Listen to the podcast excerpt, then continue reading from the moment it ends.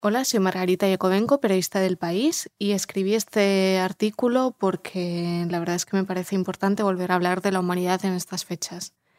La columna se titula Gracias por ser amable. Recuerdo el momento exacto de mi último ataque de histeria no porque fuera relevante, sino porque fue desencadenado por un hecho absurdo. Era septiembre de 2019 y ese año mi carrera había sido arrasada por un ERE. Me habían despedido de otro trabajo que ni siquiera era un despido, sino el fin de un contrato temporal de tres meses que ya sabía que llegaría, había acabado una relación de casi cuatro años, me había tenido que mudar de Barcelona a casa de mis padres, había sufrido durante meses las burocracias de la cola del paro y, para colmo, una nueva relación en la que confiaba había llegado a su fin de forma abrupta. Ninguno de esos hechos de gravedad me hicieron derrumbarme. Sin embargo, el día que desempaqueté mi ropa con la intención de colgarla en el armario de mi habitación de la adolescencia, me puse a llorar durante horas porque no había ni una sola percha igual a otra y todas mis camisetas quedaban de cualquier manera, unas sobre perchas de madera, otras sobre perchas de plástico, todas de distinto tamaño, todas desniveladas.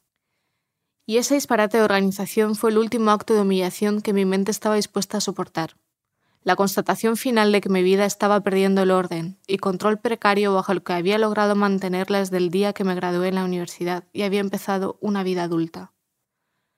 A veces resulta que un hecho mínimo, un acontecimiento de bolsillo, es capaz de hacernos perder el equilibrio después de haber estado soportando durante meses, incluso años, traumas y problemas de una gravedad inmensa. Un cierto brillo en una ventana ajena vista desde la calle nos puede arrinconar en un duelo por la muerte reciente de un familiar. Una llamada de alguien que se equivoca puede sumirnos en un letargo doliente por habernos acordado de alguien querido que dejó de llamar. Un olor familiar puede producir temblor en las piernas. Un saludo no contestado en la oficina, la revisión de todo nuestro historial de faltas y agravios.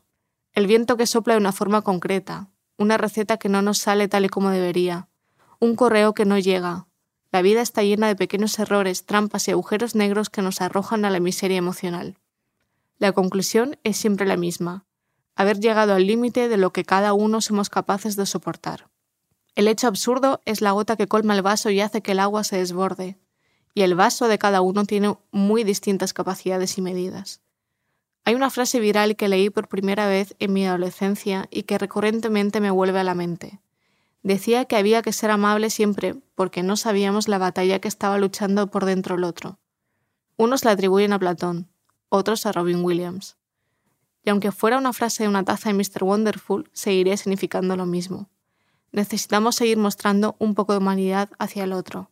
No sabemos las perchas que guarda en su armario.